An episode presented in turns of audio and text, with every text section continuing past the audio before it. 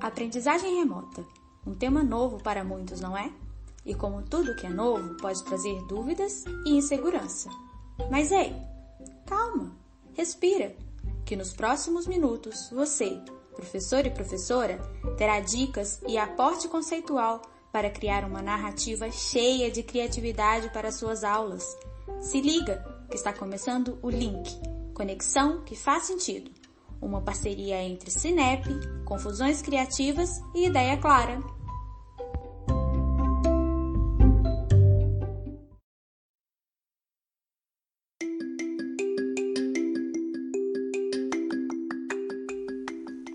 No episódio de hoje, um bate-papo sobre narrativas gráficas com Manu Bezerra e Lucas Alves. Oi, pessoal, tudo bem? Eu sou a Manu e a gente está aqui hoje para fazer esse link com vocês sobre narrativas gráficas, que é o nosso primeiro tema é, ao longo dessa nossa jornada de aprendizagem durante essas quatro semanas. E eu tenho um parceiro junto comigo hoje. Oi, gente, tudo bem? Aqui é o Lucas Alves e vai ser um prazer a gente conversar um pouco sobre como que as narrativas gráficas, o pensamento visual pode trazer boas experiências nessas estratégias de mediação de aprendizagem remota. Para a gente é uma honra poder trazer o que a gente tem estudado, tem feito, e poder. A gente sabe que isso, que o que vocês têm feito nesse momento atual é de grande importância e é um desafio grande. Então, o que a gente puder fazer aqui para poder contribuir vai ser um prazer. A gente sabe, né, Lucas? A gente tem ouvido muitos educadores, parceiros nossos, colegas de trabalho, e uma das grandes dificuldades que a gente tem é, percebido é como organizar uma produção e um volume de conteúdo dentro desse contexto remoto, né?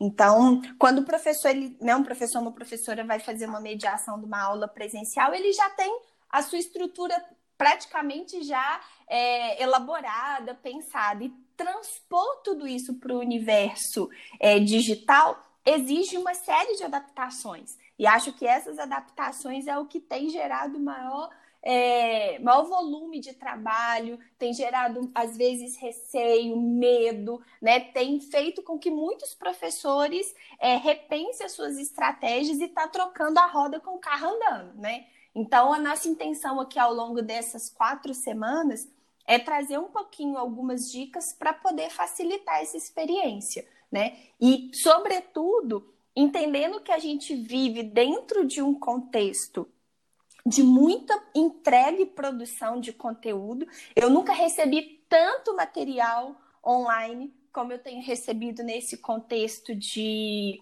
de quarentena. Então, como que a gente pensar uma organização para isso, né? Estabelecer uma curadoria, estabelecer um processo de organização pode facilitar o processo de aprendizagem, porque imagina também os meninos recebendo conteúdo de diversos professores, de diversas formas, com várias identidades, com vários formatos, né? Então é importante pensar uma intencionalidade para tudo isso, para de fato se construir um design de uma aprendizagem e não só fazer entrega de conteúdo, não é mesmo, Lucas? Sim, é, como é, é um desafio mesmo, né? Pensar como que essa produção ela, ela não vai substituir aquela experiência da mediação presencial, né? Mas ela tem que ser a melhor possível dentro desse contexto que a gente está vivendo, né? É, em que muitas vezes a informação ela precisa é, em alguns momentos até ser autoexplicativa, né? Assim, ela tem que captar, aprender a atenção do aluno naquele momento em que ele está recebendo realmente, como, como você falou, né, esse volume de informação gigante e não só da escola, então está competindo com uma série de outros, outras informações que chegam.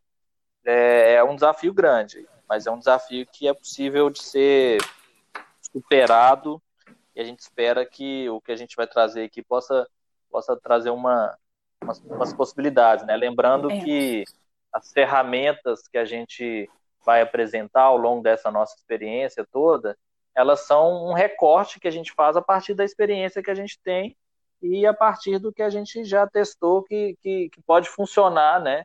É, é são ferramentas que são mais mais intuitivas, simples de ser utilizadas, né? A gente na, na construção dos, dos, materiais a gente buscou sempre criar com, com algo que é possível de ser aplicado, né? Por exemplo, esse, esse podcast que a gente está tá criando, ele pode ser feito numa ferramenta acessível, né?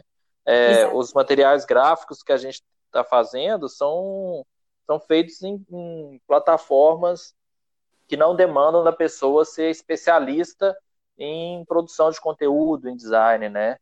É, enfim, são, são, são ferramentas mais fáceis de ser utilizadas. E são ferramentas, né, Lucas? Por exemplo, a gente está utilizando duas hoje, né? Uma que vai ser, e a gente até orienta vocês a entrarem na descrição desse podcast e baixarem o PDF que está disponível lá, que organiza para vocês um bloquinho de notas para vocês anotarem os principais highlights dessa conversa que a gente está tendo aqui hoje. E o próprio podcast que a gente está utilizando como uma estratégia de entrega de conteúdo é uma forma que o professor também pode organizar uma aula, né, para poder apresentar um conceito, para poder levar uma informação para o aluno, isso do ponto de vista aí, né, de trabalhar é, com os alunos o acesso a essa informação e o bloquinho de notas que a gente está disponibilizando é a forma como o aluno pode sistematizar a experiência da aprendizagem que ele está tendo, né? As principais, é, as principais compreensões que ele está fazendo ao longo da jornada, ao longo do percurso. E aí a gente colocou isso para vocês também, para que vocês consigam é, também fazer uma adaptação e aplicar isso no contexto de prática que vocês estão inseridos. E, é, e quando a gente vai pensando nisso, né, Lucas, nessa questão dessa organização, desse de criar um design mesmo para essa experiência, e quando a gente fala do design, parece que a gente está falando só do aspecto visual, né? Mas é toda uma estrutura de desenho, de construção de uma jornada para poder fazer é, a aprendizagem ter sentido, ela ter um, um, ter um percurso de muita clareza né, ao longo dela. E aí a gente hoje a gente fez um recorte dentro dessa construção de criar conteúdo, mediar e avaliar. Hoje a gente está dentro do eixo criar e dentro do eixo criar como criar narrativas gráficas para poder mediar experiências de aprendizagem de forma mais significativa. Então, é, acho que a gente a gente pode trazer um pouco desse cenário das narrativas gráficas para poder pensar uma estrutura de uma aula. Como é que, como que você enxerga esse universo, né, do pensamento visual, da organização é, da informação, mas de uma forma que facilite o entendimento, né? Tem um autor que se chama o Levi que ele aponta que o uso das imagens facilita o entendimento de ideias e de conceitos. E a gente está vivendo uhum. um tempo numa sociedade que é extremamente visual, né? Você você tem, eu sei que você tem alguns dados importantes para poder demarcar como que a gente está vivendo num contexto de uma sociedade extremamente visual. Como é que você vê isso? Mano, é legal. É, acho que a gente, você citou um termo interessante aí, é, a gente que é o design, né? O design ele, ele, ele na sua essência ele é, ele, ele é relacionado a projeto. Então, quando a gente fala design de aprendizagem remota, a gente está falando de um, um, construção de um projeto de aprendizagem remota o termo ele ficou popular por causa do design gráfico, do design de produtos, né? Então as pessoas quando pensam no termo design acham que a gente está falando só de, de visual, né?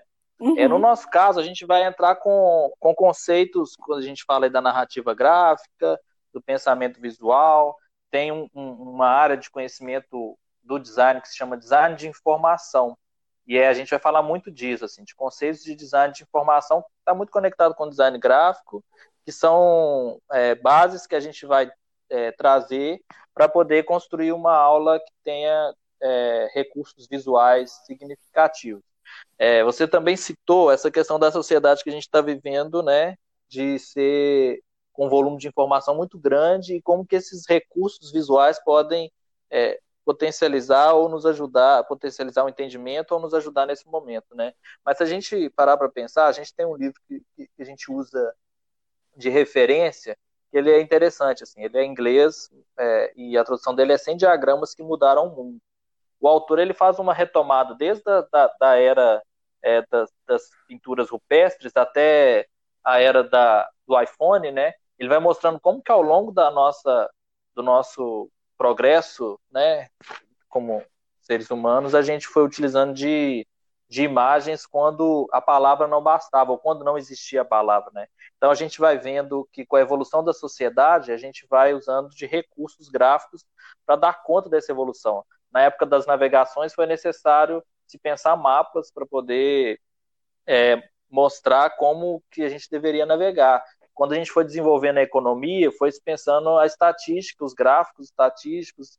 É, quando, por exemplo, tem uns, tem uns exemplos muito legais quando a gente vai falar dessa importância do visual para poder entender conceitos, né? Dois deles são muito interessantes. Um deles é um projeto na época da escravidão lá em Londres, que eles usaram, um, uma pessoa desenhou, fez um infográfico sobre como era a estrutura de um navio negreiro, e isso foi fundamental para as pessoas entenderem é, como que era a condição de vida que os escravos tinham para ser levados pro, né, pro, para pra, as colônias, e isso foi fundamental para para a campanha de abolição da escravidão lá na Inglaterra, né, para os Estados Unidos. Que, que massa, é muito legal, Lucas. a gente pode colocar essa referência. É uma outra referência que é interessante também quando vai se, se pensar nessa questão das narrativas gráficas é a mudança da estrutura da visualização de dados no, na época que, o, que Londres estava construindo os metrôs, assim a gente pode colocar isso como referência também, assim. Eles começaram a pensar em formas diferentes de se passar essa informação, e aí hoje, se você for andar de metrô, não agora, né, que a gente está em quarentena, mas acho que cabe aí as pessoas, principalmente quem, quem, quem já foi em São Paulo, viu como que é a, o mapa do metrô de São Paulo é muito baseado no de Londres, assim. então é, isso é um, é, é um jeito de passar uma informação de, um, de uma forma diferente para poder a gente dar conta dessas, dessas desse volume de informação que se tem, né? E aí a gente tem alguns dados, né? No caso, por exemplo, tem uma pesquisa de 2018 de um instituto de, de pesquisa de mídia que chama Cumulus Mídia. Você pensar que em 2018 um minuto, eles, eles fizeram uma pesquisa do que acontece em um minuto na internet, né? Aí eles falam que 4,3 milhões de vídeos são assistidos no YouTube, 174 mil imagens no Instagram, é, 38 milhões de mensagens no WhatsApp, 25 mil GIFs por minuto no Messenger do Facebook e 2,4 milhões de snaps no Snapchat, né, que é uma das linguagens muito utilizadas Mas... pelos, pelos, pela, na, por alunos, né, assim, por pessoas que estão na, na geração escola, que está na, na idade escolar agora, né. Uhum. Isso em 2018. Você imagina agora que a gente tem esse volume maior por causa da situação que a gente está vivendo, né?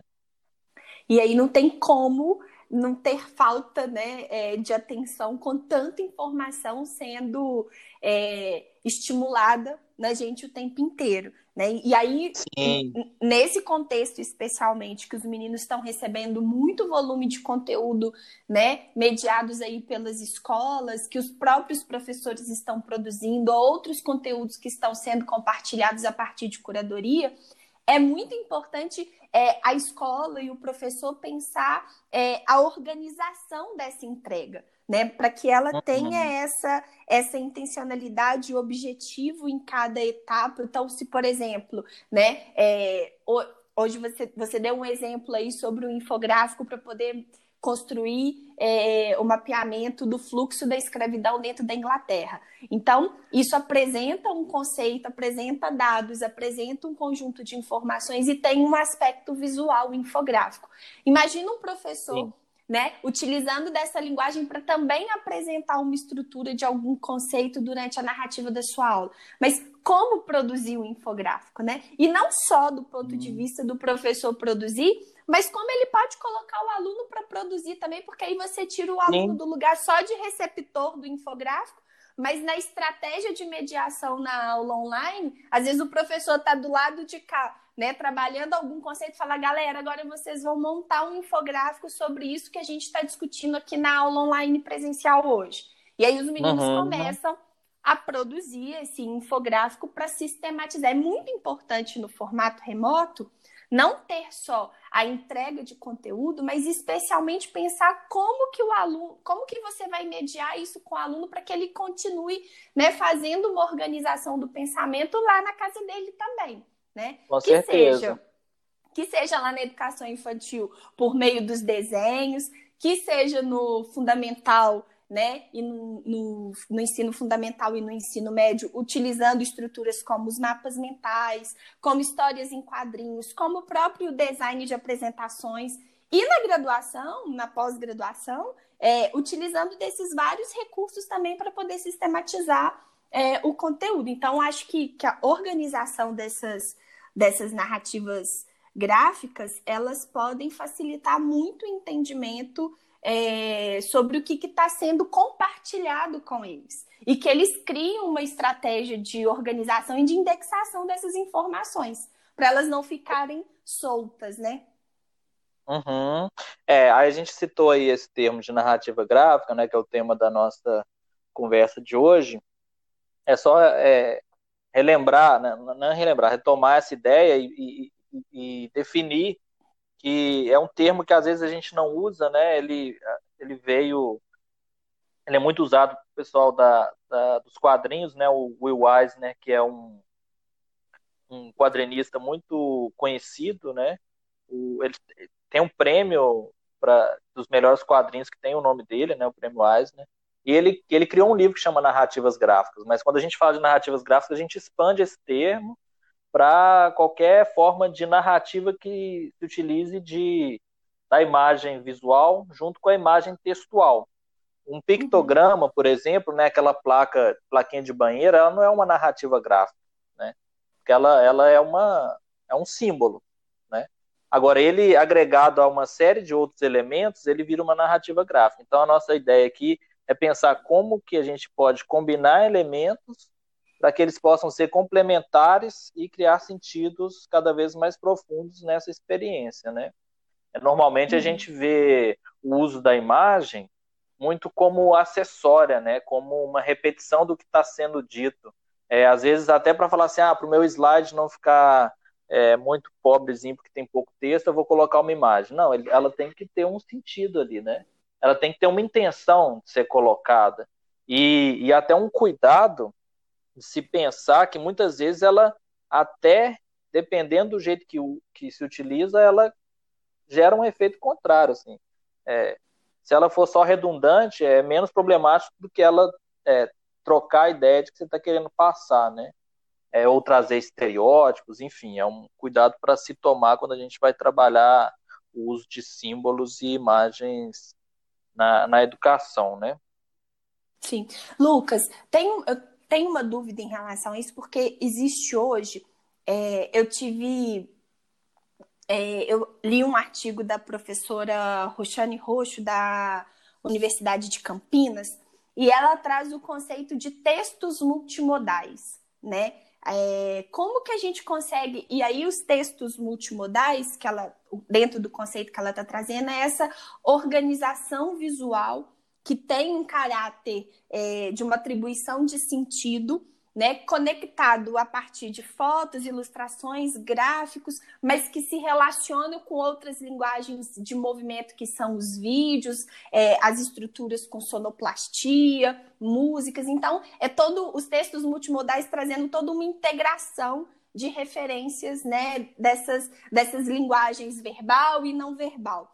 Como que você, uhum. é, na sua experiência, né, como facilitador gráfico, como design, pensando nessa estrutura do, do da organização do pensamento para facilitar conhecimento, como é que você pensa nisso quando o professor precisa de montar uma estrutura de uma aula nesse contexto remoto? O que, que, ele, que, que ele precisa de levar em consideração para poder pensar um, um fluxo básico para isso, para facilitar o entendimento do aluno que vai receber aquele conteúdo, que seja um e-book, que seja uma apresentação de, de slides, que seja um texto. Como que você, como que você organizaria isso se tivesse um fluxo?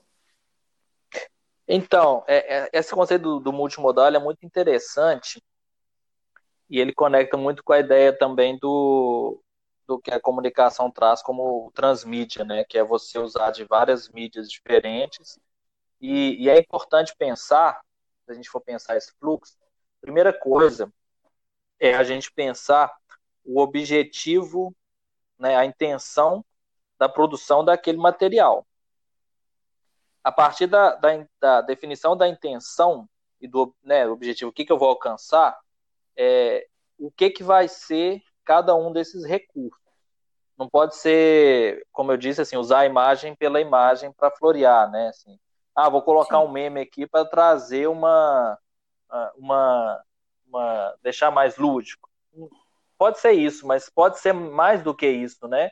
É, o meme, que é essa linguagem que conecta muito com o público mais, mais jovem, que é isso de você pegar uma, algo que é muito compartilhado e colocar, às vezes, um texto junto com ele, ele pode ser interessante, às vezes, para criar até um novo sentido, né? Dependendo do que você vai fazer, ou complementar de um jeito diferente. Mas a primeira coisa é definir o, o objetivo da mensagem. É, para mim, a segunda coisa é pensar, dividir essa mensagem em, em pequenos pedaços, né? É, uhum. Definindo o objetivo, de, é, criar um pequeno roteirozinho do que, que vai ser passado como conteúdo e a partir disso definir a forma. Então é pensar, ah, determinada coisa convém ser texto, determinada coisa pode ser imagem, determinado assunto é melhor que seja vídeo. E por aí vai. Sim. Então a gente definir então, de... esse caminho. Ah, hum, pode falar. Não, e aí, isso que você está dizendo. Então, de acordo com a intencionalidade, você define o tipo de, de instrumento de comunicação, né? A ferramenta. Exato é, o veículo, na verdade, que você vai, vai entregar. Entendendo que, que, por exemplo, o meme é uma forma de entregar um conteúdo, mas numa linguagem lúdica que vai estabelecer uma conexão, inclusive afetiva, com o aluno na hora que ele Exato. receber aquilo ali. Mas dá para entregar conteúdo por isso também. Depende da intenção que você está propondo para aquela atividade. Exato. Não dá para é, julgar tudo numa ferramenta, numa linguagem só, né? É, nem tudo uhum. precisa ser infográfico, por exemplo. É importante Sim. pensar assim, ah, o que que, o que que é, que tipo de informação que cabe melhor no infográfico?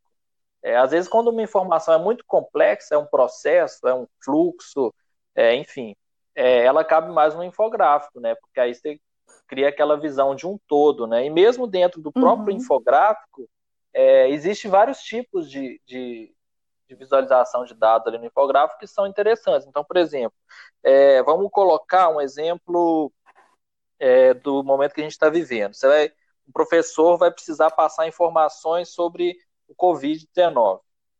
Se ele vai passar uma informação que é sobre é, locais onde onde está ocorrendo, às vezes ele vai usar o mapa, né? Vai usar o recurso de um mapa.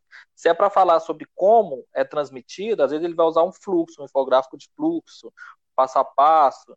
Se é para falar evolução é, de tempo, né? A partir dele vai às vezes vai usar um gráfico, uma linha do tempo e por aí vai, ou às vezes um vídeo. Se é algo se é algo que é mais argumentativo, às vezes ele vai colocar um vídeo com ele mesmo falando, enfim. É, tudo depende do que que você vai passar e como é que você conecta essas informações. Mas todas elas têm algo que é muito interessante, que é a gente viver nessa, nessa, nesse momento, né, que a gente está, não só do, dessa situação que a gente está, mas dessa sociedade nossa que é complexa, né, que ela não, não uhum. dá mais conta de uma lógica sequencial linear, né, e aí esses textos multimodais, o hiperlink, né, essa ideia da gente conectar as informações no infográfico, eles permitem, um mapa mental, eles permitem essa visão mais ampla e complexa desse mundo complexo que a gente está vivendo, né. E é muito legal, Lucas, pensar nisso próprio, na própria estrutura da aprendizagem é, remota, de organizar a aprendizagem em micro-unidades, que, é o, que é o chamado hoje microlearning, né? Criar pequenas unidades de aprendizagem. Então, dá para se criar pequenas unidades de aprendizagem e para cada uma delas pensar recursos é, diferentes de, de entrega desse conteúdo que é mais ou menos o que Sim. a gente está fazendo nessa jornada nossa, né? Então, por exemplo, a gente estruturou para essa semana o tema narrativas gráficas, né? Hoje a gente está trazendo o conceito de narrativas gráficas que você está compartilhando com a gente para gerar um entendimento nas pessoas, fazendo uma abordagem conceitual sobre o tema, mas estamos entregando por meio de um podcast. Amanhã, essas dicas que você está dizendo, né? Que você vai trazer dicas estruturadas num formato de cards para os professores poderem explorar essas possibilidades das narrativas gráficas no, na, no planejamento das suas aulas. E, vão, e aí vamos colocar uma série de dicas de, de ferramentas que podem ser utilizadas para isso. Na quarta-feira, a gente vai trazer um vídeo tutorial para que os professores e as professoras possam executar a aplicação do que a gente está discutindo hoje. Vamos trazer amanhã. Expandir. A gente vai usar do recurso de uma live para poder trazê-los para conversar com a gente, para compartilhar as dúvidas e depois a gente vai criar um, um e-book para compartilhar toda a experiência ao longo da semana. Então, a gente desenhou um ciclo de aprendizagem em pequenas unidades para distribuir essa semana utilizando vários recursos. E que muitos deles vão ser associados aí com essas narrativas visuais, não é isso? Com certeza. Isso é legal, Manu, assim, aí, lembrando dos memes, né, eu tenho recebido uns que, que fazem brincadeira justamente com essa situação que a gente está vivendo. Que fala assim, ah, essa live poderia ter sido um stories. Esse stories poderia ter sido uma mensagem de WhatsApp.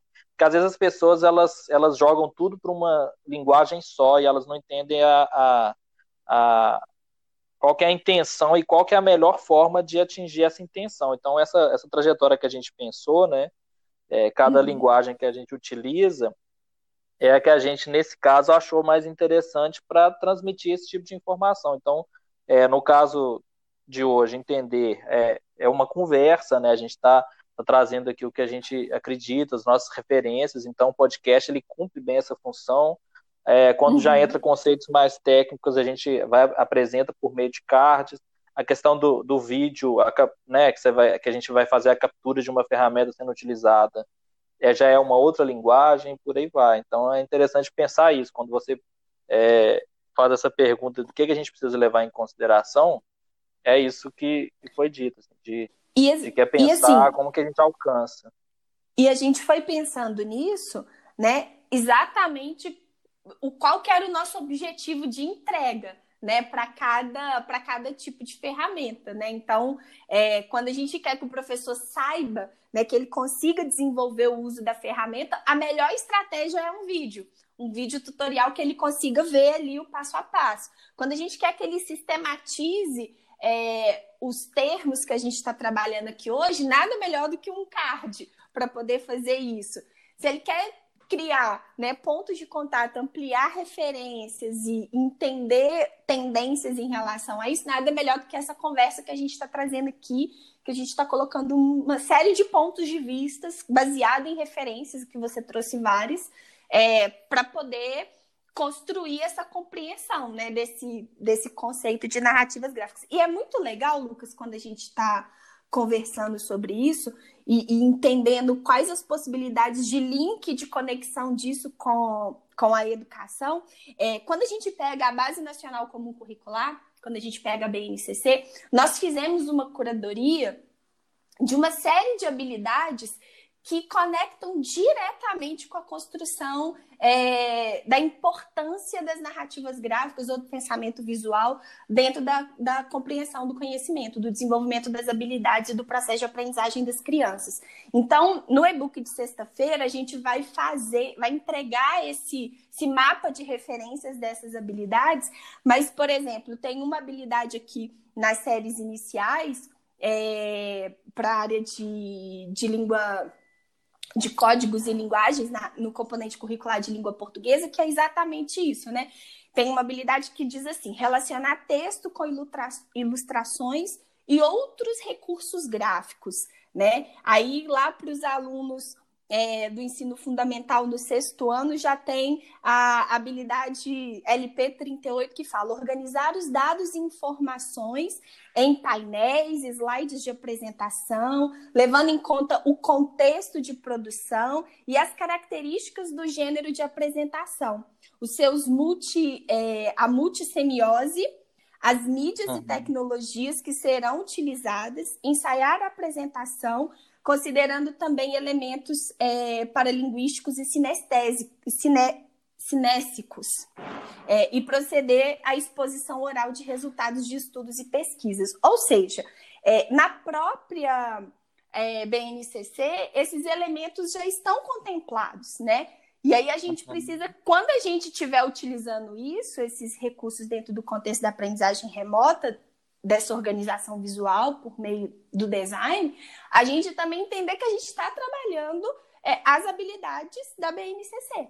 Né? E Sim. conseguir local, localizar isso é muito importante, até do ponto de vista depois de, de regulamentação, né? De como que a gente pode pegar todo esse trabalho que está sendo feito e como que a gente pode depois adequar, olha, no cumprimento da BNCC. Então, por isso que a gente vai fazer, é, a gente vai entregar no e-book de sexta-feira esse mapeamento das habilidades, né, das que a gente conseguiu ver mais coerência com os temas que a gente está trabalhando, para os professores e as professoras perceberem que eles estão produzindo um conteúdo que é muito valioso e que está muito conectado com as habilidades da BNCC. Embora esteja dando um trabalho enorme, e a gente sabe disso, né? Não é fácil gravar um vídeo, não é fácil gravar um podcast. A gente mesmo, quando foi começar a gravar o nosso podcast, nós fizemos algumas tentativas, mas faz parte do processo de aprendizagem, né? E a gente vai tentando, a gente vai errando, a gente faz de novo, a gente volta.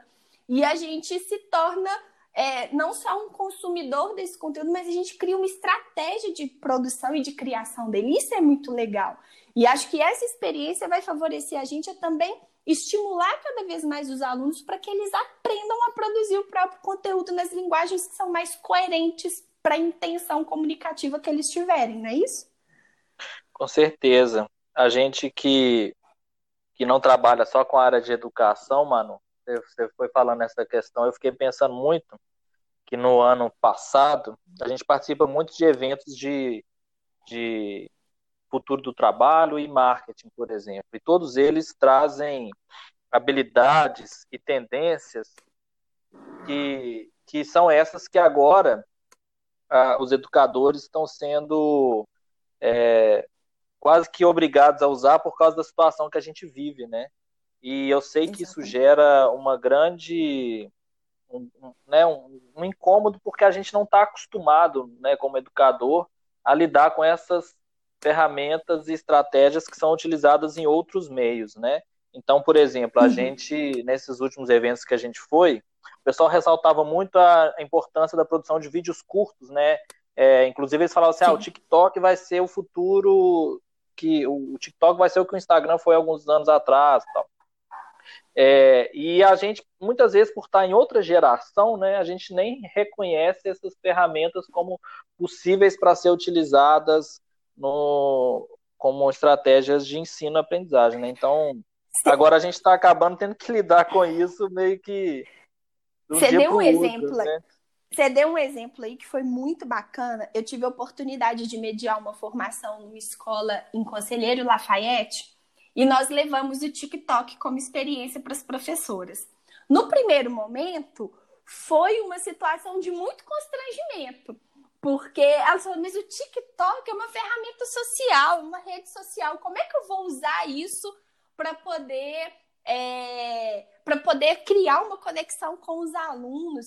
Aí simplesmente a gente falou, olha, é a história, né? É construir uma narrativa com seus alunos, né, para se contar uma história. Você pode criar um vínculo afetivo. Então, por exemplo, o que, que elas pegaram? Elas gravaram vídeos no TikTok, porque elas ainda estavam de férias, isso foi antes do ano letivo começar. Elas estavam de férias, e aí na semana seguinte que os alunos iriam, iriam retornar para a escola.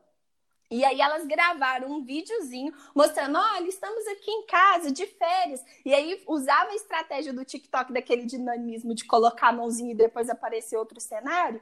E aí elas apareciam com o uniforme da escola dizendo, estamos morrendo de saudade para receber vocês aqui. E fizeram isso mostrando, olha, a gente está ainda de férias, mas a gente já está chegando daqui uns dias morrendo de saudade. E isso ali, elas eram professores de educação infantil muitas delas não conheciam as crianças. Então, era um primeiro contato ali de criar uma conexão para receber as crianças, né?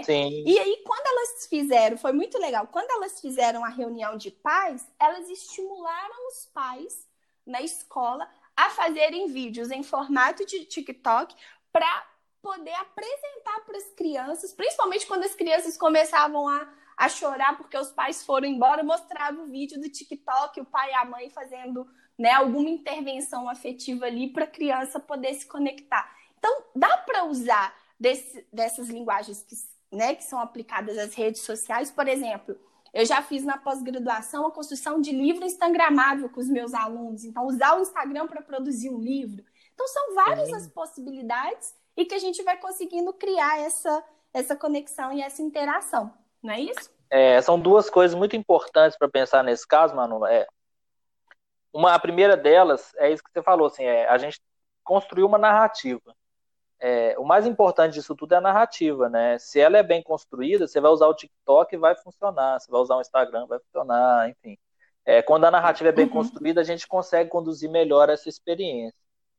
E a partir disso, é pensar então nessa narrativa e pensar qual é a intenção que eu quero alcançar. E aí é pesquisar qual é a ferramenta que se adequa melhor e ver qual é a vantagem e desvantagem dessa ferramenta, né? Então, às Sim. vezes, para a narrativa que a pessoa está pensando, às vezes o TikTok vai ser legal, às vezes ele vai usar, uhum. às vezes ele vai colocar as coisas no Trello. Mas é pensar assim, até Sim. que ponto que as ferramentas, é, os recursos que aquela ferramenta oferece vão ser suficientes para aquele momento. Então, às vezes, é, isso que, é o que a gente está fazendo aqui também. A gente está usando uma, uma linguagem é, sonora para poder comunicar elementos visuais, para poder comunicar teoria sobre algo que é visual. Como é que a gente então complementa isso que o podcast não dá conta? A gente insere uhum. conteúdo adicional num PDF. É pensar isso assim, na minha narrativa, o que que cada ferramenta vai conseguir é, abarcar dentro da minha intenção, né? E aí é, é. é fazer essa pesquisa mesmo, né? E assim, Lucas, o mais importante, né?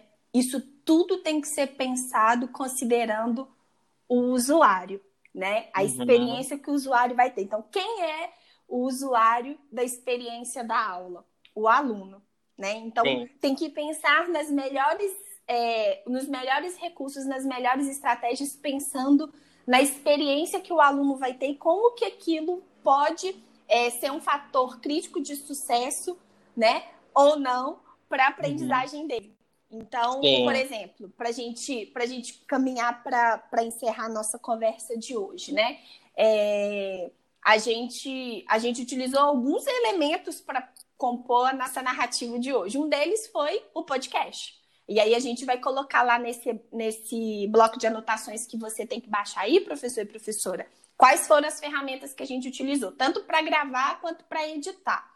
É, a gente utilizou uma plataforma como o nosso projeto se chama Link Conexão que faz sentido, e a nossa intenção é facilitar o acesso à informação e o professor e a professora não ter que ficar fazendo login, fazendo download de aplicativos, coisas nesse sentido, a gente, é, esse é o nosso conceito, essa é a nossa intenção. O que, que a gente fez? Nós fomos atrás de uma ferramenta para distribuir o nosso podcast que fosse só por meio de um link. Então, que ele não tem aqui no Spotify, que não tem aqui nenhuma, né, algum repositório de podcast, mas que ele consiga acessar por um link. Aí a gente utilizou o Castbox, né, que é o link que vocês acessaram.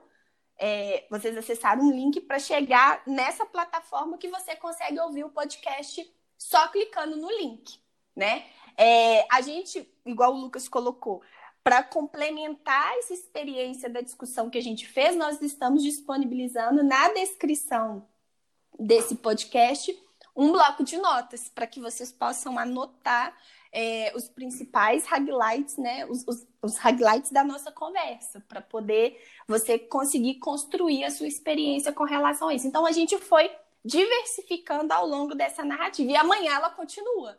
Ela continua trazendo outros elementos né, sobre o que a gente discutiu hoje. Manu, uma coisa que é legal a gente é, levantar aqui, você estava falando da importância da gente focar na experiência é, de quem vai receber essa mensagem, que é o aluno, né?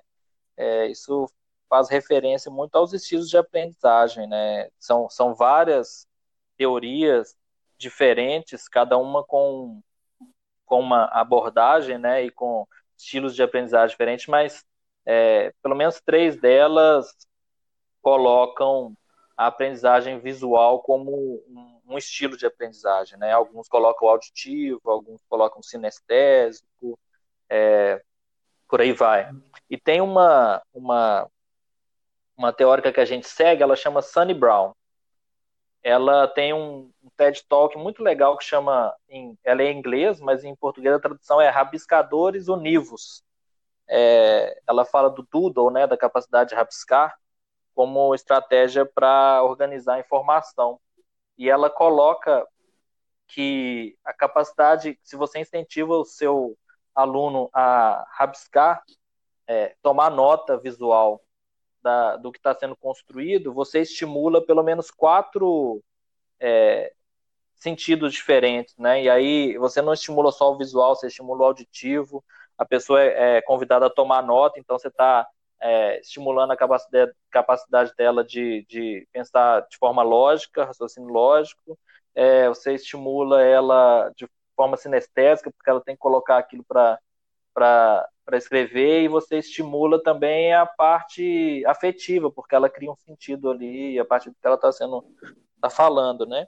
Então, é interessante pensar que você trabalhar narrativa gráfica, é, principalmente quando você incentiva o aluno a produzir a própria narrativa gráfica a partir do que você traz, é, você não está trabalhando só o estilo de aprendizagem visual, você está trabalhando os outros estilos de aprendizagem também. Uhum. E aí, a partir de, de, amanhã, quando a gente for apresentar essas, essas ferramentas nos cards, é bom levar isso em consideração, que quando a gente fala do, da, da importância da construção visual, é, bem, bem definida, com uma intenção, um planejamento, ela serve para poder potencializar esse entendimento de diversas formas, né?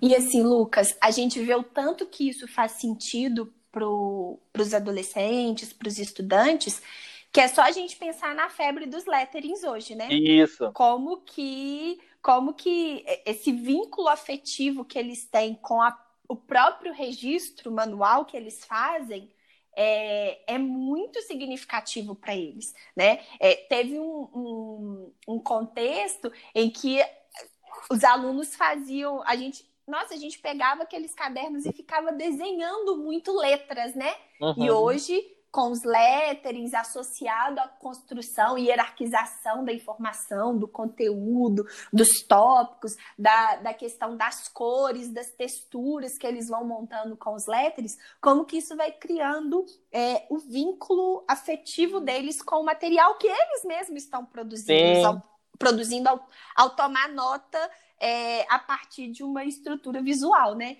Então, isso eu vejo que isso é muito importante para eles, e especialmente para fazer essa gestão da aprendizagem por eles mesmos. Com certeza. Porque é o processo, é o processo de regulação deles em relação à aprendizagem. Então, para isso que eu ouvi agora nessa aula remota, isso faz sentido eu fazer o registro. Só que os meninos precisam entender que essas situações existem e quais são os mecanismos e as características delas para eles também Tipo assim, tudo que eu anotar no papel é resumo, tudo que eu anotar é mapa mental, tudo que eu anotar é infográfico. Não, cada uma dessas estruturas tem características. E a gente não ensina isso para os meninos na escola. A gente fala coisas que eles têm que fazer resumo, mas como que faz um resumo? Como que faz uma. Quais são os princípios estruturantes de um mapa mental? Então, nesse contexto da aprendizagem remota, é muito importante a gente criar momentos que a gente compartilhe isso com os meninos, que a gente faça junto com eles para eles aprenderem a fazer. Eles não vão aprender. A gente fala muito na escola de construir hábitos de estudos, mas como fazer um mapa mental? Né? Para eu poder aproveitar o melhor todas as potencialidades da aula que eu estou tendo de forma é, online. Como que eu monto esse mapa mental? Como que eu organizo isso numa linguagem de desenhos? Como que eu consigo fazer uma hierarquização dessa informação a partir de um infográfico? Então, isso é muito importante. A gente fala muito dessas coisas, mas assim, eu venho do chão da escola. Mas quando a gente uhum. senta com o aluno para fazer e pergunta para ele, você sabe o que é o um mapa mental? A resposta deles é não, sei não, professor. Uhum. sei o que, é isso, não. Quando você senta com ele e fala assim, você sabia que isso daqui é uma estrutura de um infográfico? E como que você pode montar? Se usa muito pouco ainda. A gente explora muito pouco as potencialidades dessas linguagens. E elas facilitam muito o entendimento das crianças. E se a gente associar isso com o aspecto afetivo, como você colocou né, dessa ideia do rabisco, dessa construção é, afetiva, lúdica, e que aí pode ser, inclusive, a estratégia de roteirização deles, para depois chegar numa linguagem mais formal, que seja um infográfico, um mapa mental, acho que é muito significativo para eles. Né? E aí é, é, eles vão criando até vínculo com os próprios cadernos, que é um super problema que a gente tem hoje, né, dos cadernos em branco. Uhum. É, e essa questão do afetivo, né, é interessante, assim, algumas é, autores do pensamento visual, eles defendem que quanto mais manual e simples, né, assim, é, se, se cria, mais cria-se um vínculo afetivo. Então, às vezes, o professor ele vai ficar com essa dúvida, assim, ah, será que qual é a melhor ferramenta para se criar um infográfico? Às vezes, o vínculo que ele vai fazer com o aluno é ele, fil, ele filmando um desenho que ele faz num, num papel, né? Então, isso também é um, uhum. é um recurso que, se a pessoa não domina a ferramenta para criar um infográfico, para criar um mapa mental digital, vai, ela pode ser que ela consiga até mais é, conexão com o aluno se ela, se ela colocar o celular dela filmando ela fazendo essa estrutura, sabe? E aí incentivando o aluno também a fazer isso e compartilhar como vai ser o caderno dele e por aí vai, usando depois ferramentas de compartilhamento, né? Mas pode ser também um caminho para se criar essa relação do afeto quando se vê que é algo que é produzido por uma pessoa mesmo ali, né? Não impede isso, o, o acesso à ferramenta ou não ele, não, ele não pode impedir a pessoa de transmitir algo, né? Então, pode ser também essa possibilidade. Bom, Lucas, acho que por hoje nós encerramos nossa jornada, né? Amanhã ela continua.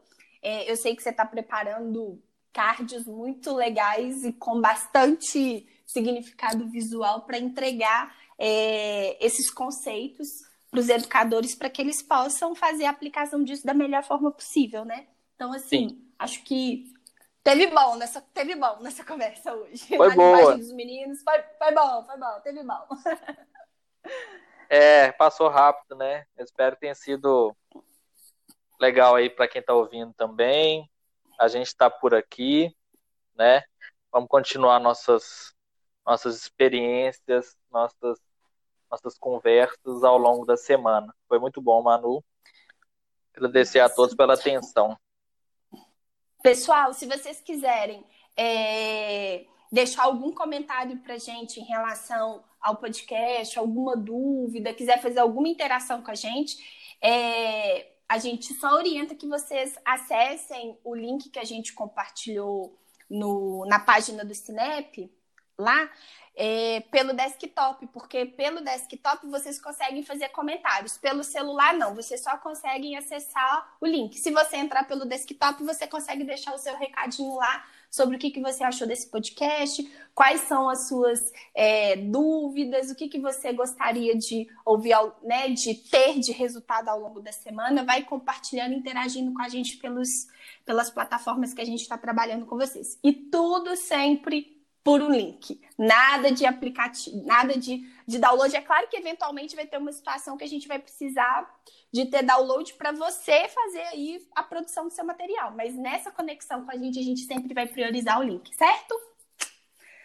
Isso aí. Valeu, gente. Até a próxima. Um abraço. Um abraço, Lucas. Tchau, pessoal. Até a próxima. É. Valeu.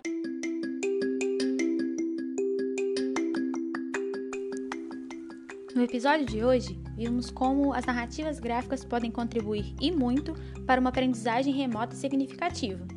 Fique atento, semana que vem a gente volta com muito mais.